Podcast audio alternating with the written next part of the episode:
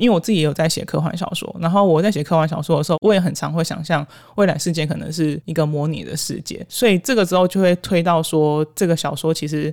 某一个程度上，他虽然说他看起来好像在讲时空旅行，但他其实更想谈的是一个，它里面有提到叫做模拟假说。就是他在问说，我们现在觉得真实的世界会不会其实是被其他人模拟的结果？他月球上所有生活都已经是被模拟出来的话，那他自己本身这个存活的这个状态，也就是别人模拟出来的东西。嗯，所以这是一个我觉得蛮后设、蛮有趣。他其实就是在问说，我们会不会这有点古老的游戏？就是当我们在玩这模拟市民的时候，我们会不会其实是另外一个人的模拟市民？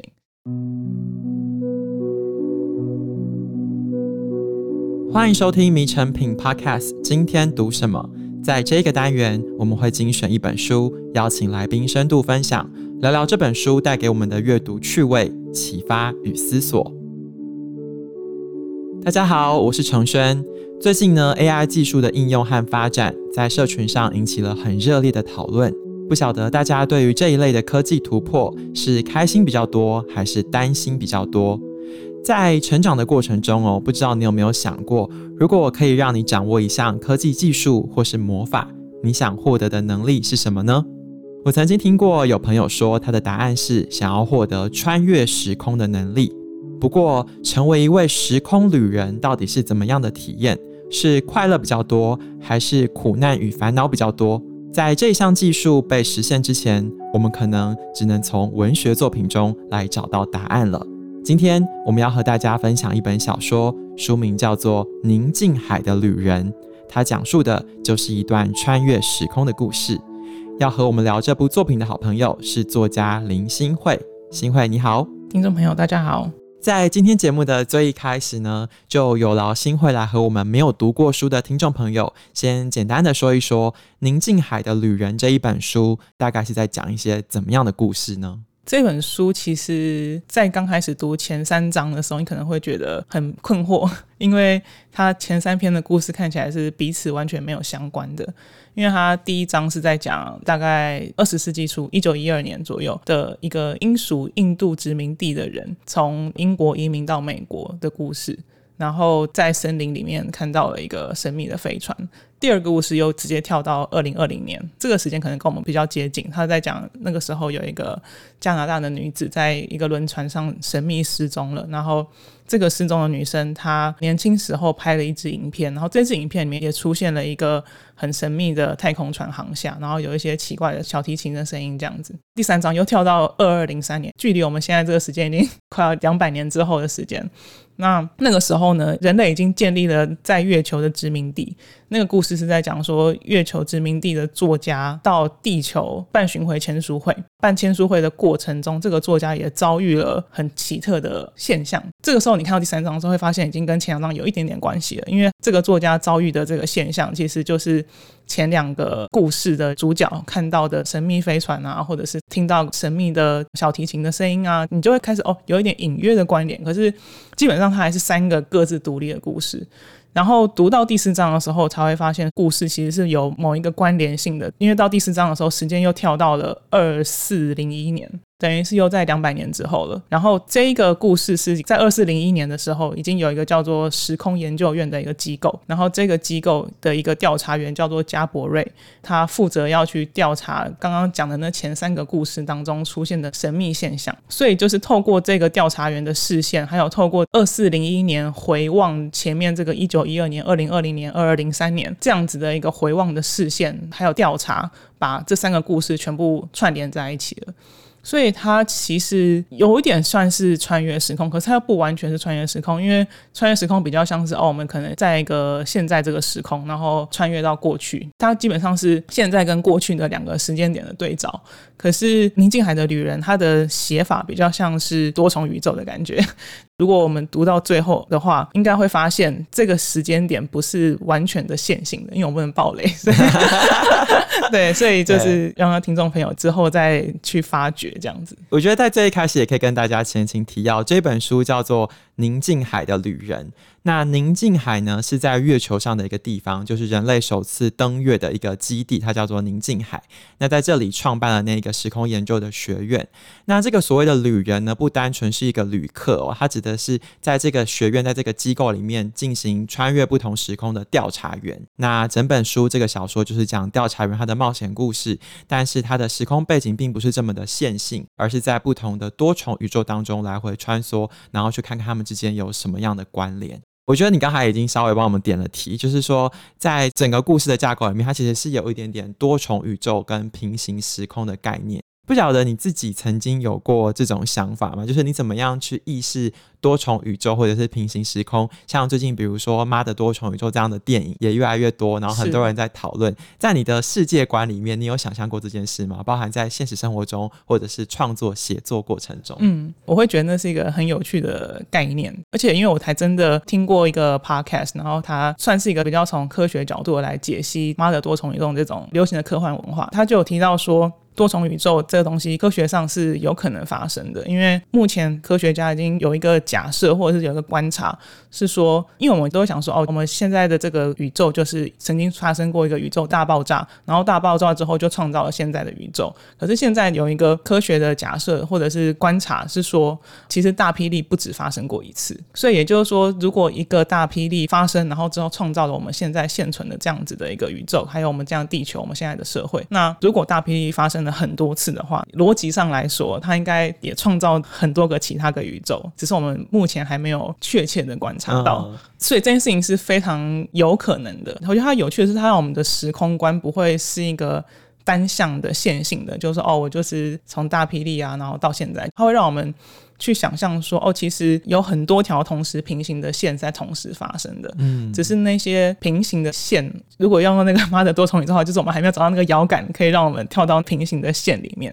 所以其实对我自己会想看看其他宇宙长什么样子，倒不一定是说想要去活另外一个自己的人生，而是说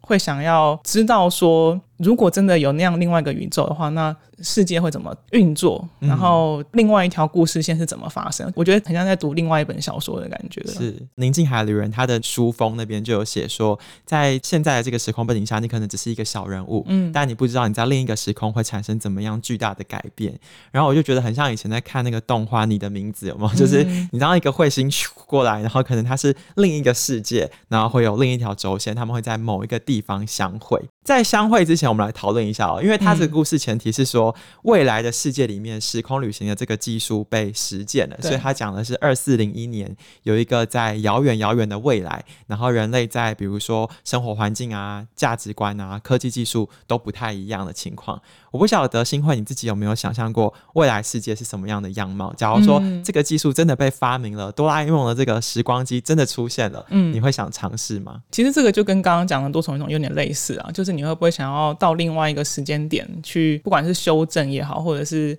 尝试另外一件事情也好，这一方面是时间上的概念。但另外一方面，我觉得这个故事很有趣的是，他提到了未来的世界，我们会看到说，人类已经在月球建立殖民地嘛，靠一个他们叫做一个穹顶，就是有一个我自己想象，可能是类似像。水晶球这样就是盖在我们生活的地面上，然后盖了巨大的一个透明盖，那个盖子就会模拟天气啊，模拟光线啊，每天有日落日出这样子，所以你会有一天有二十四小时的这个幻觉。而且他还甚至还提到说，月球殖民地上面每一个住宅、每一个地方的水深都一模一样。所以你就会发现说，哦，这是一个完全人工创造出来的一个世界，嗯，而且复制感很重，就是你会发现你不管走到哪，好像都待在同一个地方的那种感觉，嗯，对。因为我自己也有在写科幻小说，然后我在写科幻小说的时候，我也很常会想象未来世界可能是一个模拟的世界，所以这个时候就会推到说，这个小说其实。某一个程度上，他虽然说他看起来好像在讲时空旅行，但他其实更想谈的是一个，它里面有提到叫做模拟假说，就是他在问说，我们现在觉得真实的世界会不会其实是被其他人模拟的结果？他月球上所有生活都已经是被模拟出来的话，那他自己本身这个存活的这个状态，也就是别人模拟出来的东西。嗯，所以这是一个我觉得蛮后设、蛮有趣。他其实就是在问说，我们会不会这有点古老的游戏，就是当我们在玩这模拟市民的时候，我们会不会其实是另外一个人的模拟？市民。对，其实我觉得这就是阅读小说的乐趣，就是每个人对于一些未来的科幻有不同的想象。对，那透过小说创作者的笔下，他可以把他的想象写在书里，然后 share 给你。嗯，如果你的想象有某一部分跟他重叠，那你可能就会有一种共感。比如说，像我觉得在里面，除了你刚刚讲的这个太空穹顶啊，其实里面它还有很多，比如说自动采收的农业机器人，然后几点几分下雨都一清二楚。我觉得这都是比较外向的。对。但是有一些些是比较偏价值观的，比如我还印象很深刻是里面就有很多非常自然而然的同性伴侣。嗯。就是可能现在的社会上，可能大家会问说，哦，你的老公或你的老婆。嗯。可是，在签书会的现场，他们问的是说，哎，你是跟男生结婚吗？你是跟女生结婚吗？嗯。就是有一些是价值观的模拟。所以我觉得有趣的地方是，小说有一些真，有一。些假，有一些可能是未来成真。对，那为了让这个真假的虚实掌握有一个更明确的交融吧，这一次作者非常巧妙，是他把疫情这个东西写在故事里面。不晓得你怎么样看待疫情这一条故事轴线？在透过疫情的这个发生。真和假之间有没有让你更混淆，或者是更融入呢？嗯，如果要谈到这本小说里面的疫情，其实要回到这个作者的上一本书，叫做《如果我们的世界消失了》。然后他大概写在，总之是一个发生在我们疫情之前的事情。如果我们的世界消失了，他就在写疫情的故事。现在回去看，你会觉得非常的惊悚。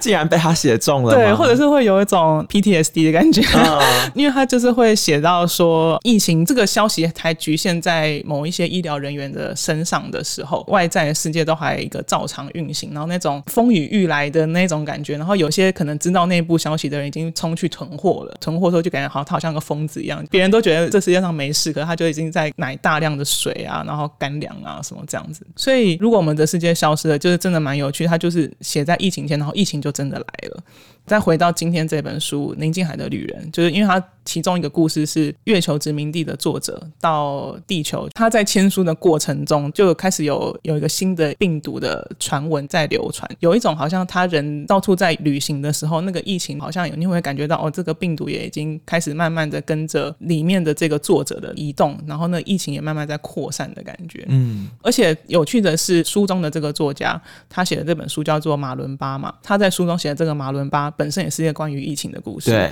他在这个里面书里面写了这个疫情的故事，然后他从月球到地球来做巡回签书，他也是在写在疫情之前，然后疫情之后就跟着从地球扩散到月球了。嗯，宁静海的女人这个作者他自己把他上一本书的这个创作状态带到新的这本书，因为他上一本书如果我们的世界消失了，他就是写在疫情前，然后疫情就真的来了。嗯，所以他就把这样子的逻辑套用到这本宁静海的女人，好像就是。是真实跟虚构的界限又再一次模糊的感觉。刚才新辉其实有讲到，就是《宁静海旅人》这一本小说呢，大概是由三个 part 去构成三个不同的故事。他们三个的故事轴线到底是如何交集在一起的呢？在小说里面有讲到一个概念，叫做档案毁损。就是在这个时空交错当中呢，有某一个突破点，突然这几百年的跨度的人，一两秒的时间就遇在一起了。其实我觉得还没有看过书的听众朋友，可以把它想象成是一个时空交错的魔幻时刻。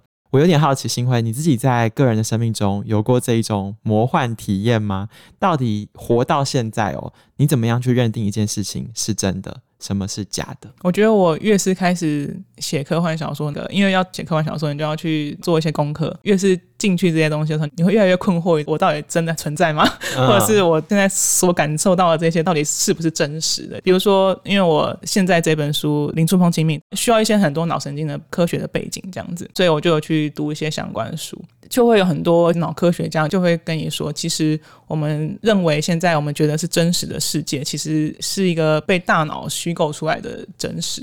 也就是说，大脑其实是会骗人的。比如说，我们可能很常发生这种事情，就是你一直在找东西，比如说我找我眼前的这个水瓶，可是我怎么找都找不到。应该大家都会有某种某种上类似的这种经验，就是怎么找都找不到，可是它明明就在你的眼前，你就看不到它。在这个状况下，其实是你有看到它的，就是因为。它就在你眼前，你的眼睛真的有接收到水平的反光的光线，所以你大脑其实是真的有接收到，可是你大脑当中的某一些讯号没有串接在一起，所以导致你没有看到它，就会发现说，哦，有时候你觉得你看到的这个现存的真实，不见得是真正的真实，因为它是经过大脑处理过后之后给到你的意识的资讯这样子。就是这些脑科学家都会给你很多各式各样这种大脑在骗你的例子，这样子。嗯，所以其实开始去往科幻去创作的时候，真的会越来越，有时候都会想说，嗯，我真的存在吗？然后就会越来越觉得，嗯，我其实就像刚刚讲，我我觉得，嗯，我一定是别人正在操作的一个模拟市民。近几年哦，就是这种不同的时空啊，然后不同的宇宙的概念的作品越来越多。我们讲了你的名字，妈的多重宇宙，或者像以前台剧的《想见你》，可能都有类似这样的元素在。嗯、欣慧，你自己在创作的过程中读了这么多书，做了那么多功课，如果有听众朋友他很喜欢这样类型的题材，你有没有一些私房推荐书单？嗯，如果是关于时空，或甚至是一本跟宁静涵的女人非常类似的一本书啊，我会推荐《云图》，天上那个云，然后图案的图。我读《宁静海的旅人》的时候，就觉得啊，《宁静海的旅人》就是一个